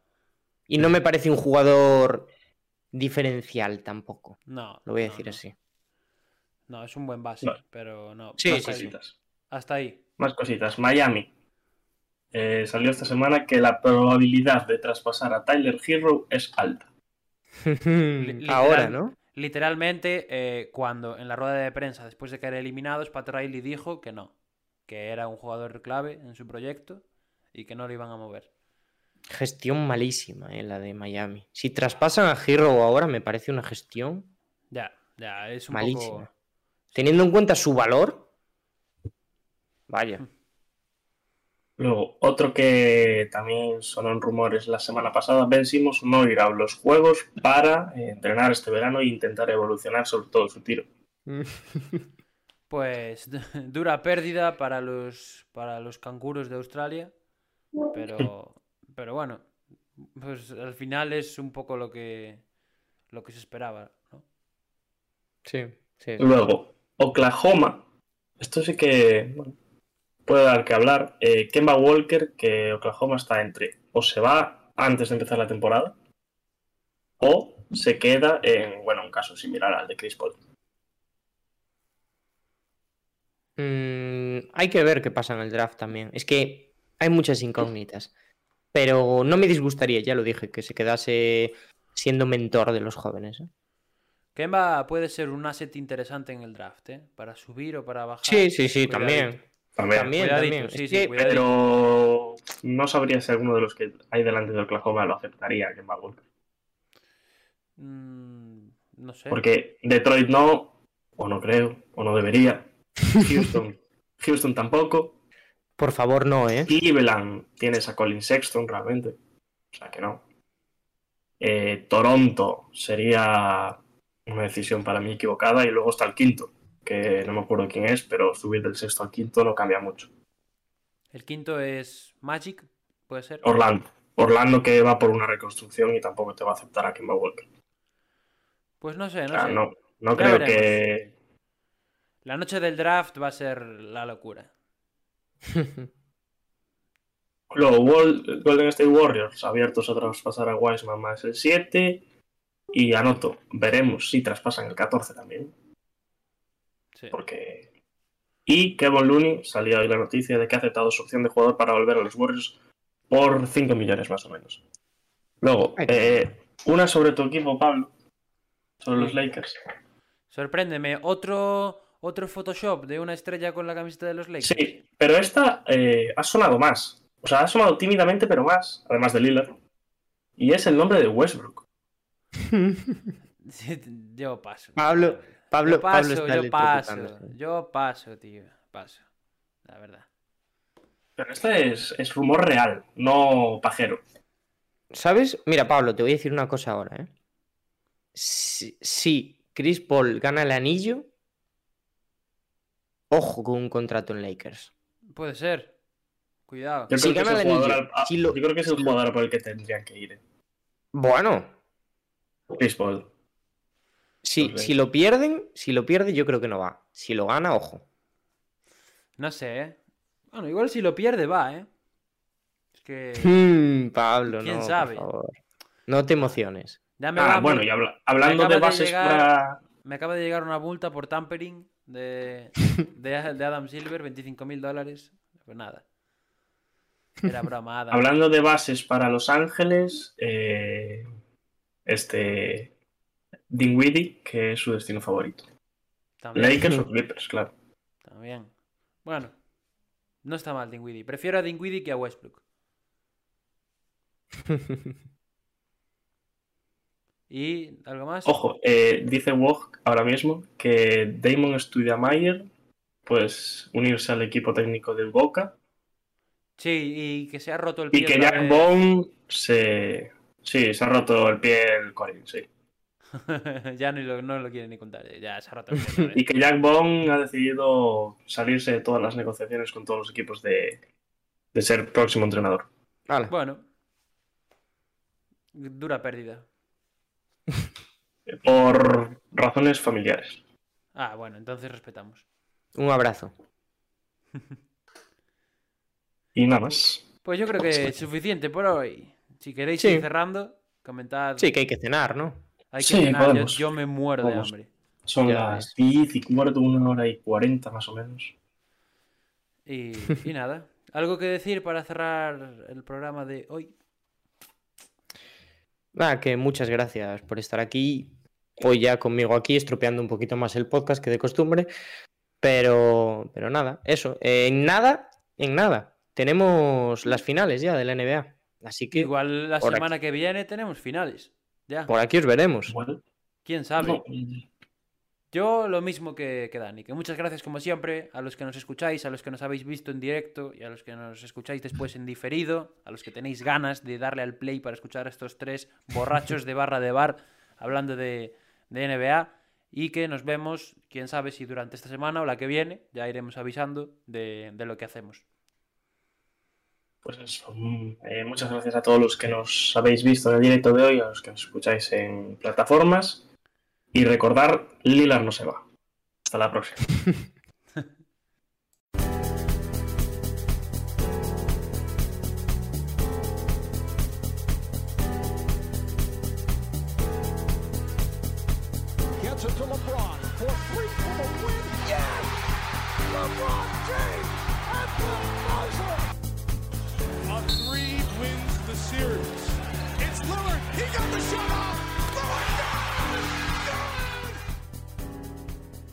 Hackashack, vuestro micrófono NBA.